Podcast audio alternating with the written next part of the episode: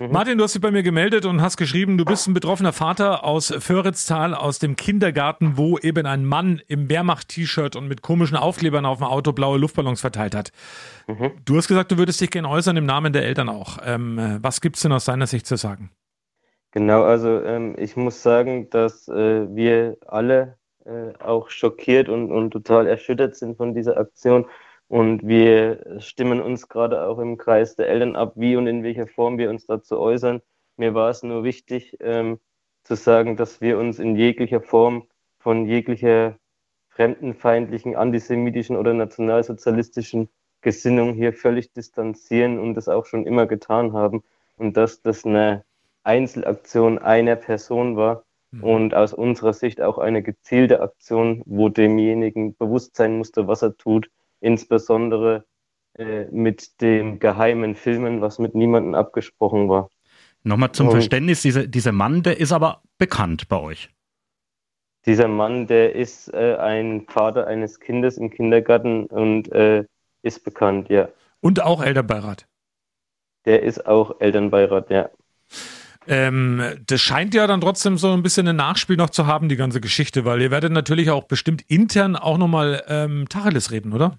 Definitiv, also da wird es jetzt auch äh, im, im Kindergarten noch viele Aktivitäten geben. Das ist lange noch nicht das letzte Wort gesprochen und auch auf dieses Thema Elternbeirat äh, wird da natürlich geschaut und, und wird, wird jetzt geguckt, wie man damit umgeht.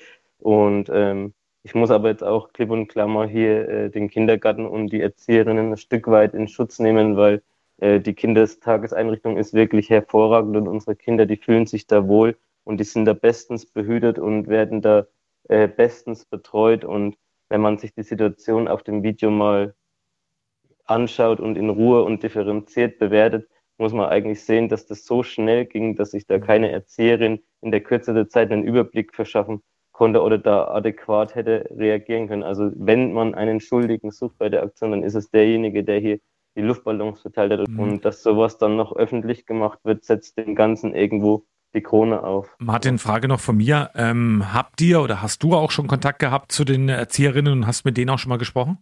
Ja, wir sind da im Austausch und wir sind im Gespräch und wir haben da auch äh, an der Aufklärung von der ersten Minute, als uns das bekannt geworden ist, mitgearbeitet und äh, da ist auch, wie gesagt, das letzte Wort nicht gesprochen und da wird es auch noch Versammlungen und Absprachen im Kindergarten geben und auch unter den Eltern und auch im Elternbeirat. Also das wird nicht äh, jetzt das letzte Wort gewesen sein, was dazu gesprochen ist.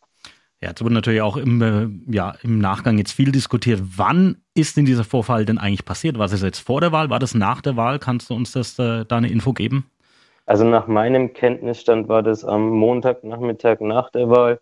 Ähm, noch ein Stück weit wahrscheinlich im Siegesrausch über den ersten AfD-Landrat. Ähm, und es waren wohl Luftballons, die von dieser Party, Wahlkampfparty irgendwie übrig waren. Und ja, das ist halt sehr, sehr unschön gelaufen und rückt unseren äh, Kindergarten in ein ganz unschönes Licht, wo er überhaupt nicht hingehört. Das möchte ich nochmal betonen an der Stelle. Super, Martin. Danke. Hat in diesen Tagen auch was mit Courage zu tun, wenn man sich so deutlich äußert. Ähm, von daher Respekt und danke dir für diese klaren Worte. Danke dir auch. Vielen okay. Dank für euren Anruf. Bitte gerne. Jo, danke dir. Ciao. Mach's, Mach's gut. gut. Tschüss. Tschüss.